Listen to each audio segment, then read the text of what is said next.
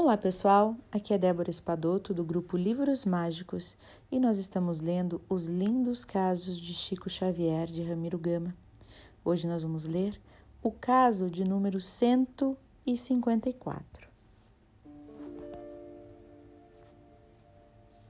Na curva do caminho. No escritório da Fazenda Modelo, quando datilografava uma relação para o seu chefe e amigo, o Dr. Darwin, o Chico se sentiu mal. Algo esquisito, inexplicável acontecia com ele.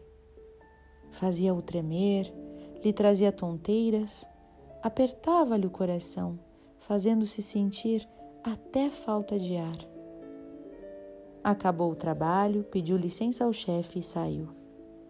No caminho, o mal-estar aumentava e, na suposição de que ia morrer, implorou o auxílio de Emmanuel, que lhe disse: Caminhe, Chico, esforce-se um pouco, pois mais adiante na curva do caminho receberá o seu socorro. Mas a aflição perdurava e o Chico sentia que não chegaria em casa.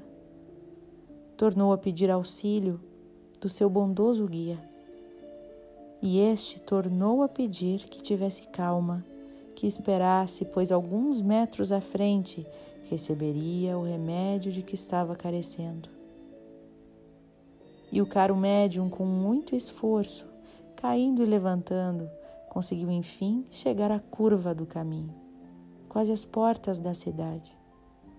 E ao seu encontro vem uma senhora, trazendo a cabeça uma bacia cheia de roupa.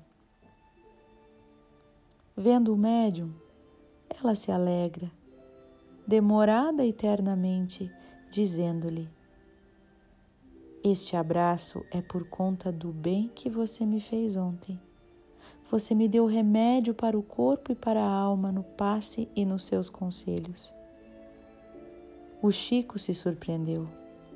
Era outro o seu sofrimento desaparecera, não sentia mais nada. Estava bom de saúde outra vez.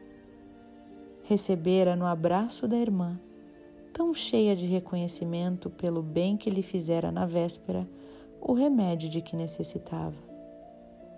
A luz da gratidão afugentara a sombra de uma experimentação.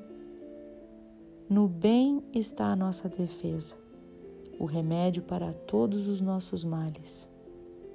Que a lição nos sirva, hoje e sempre.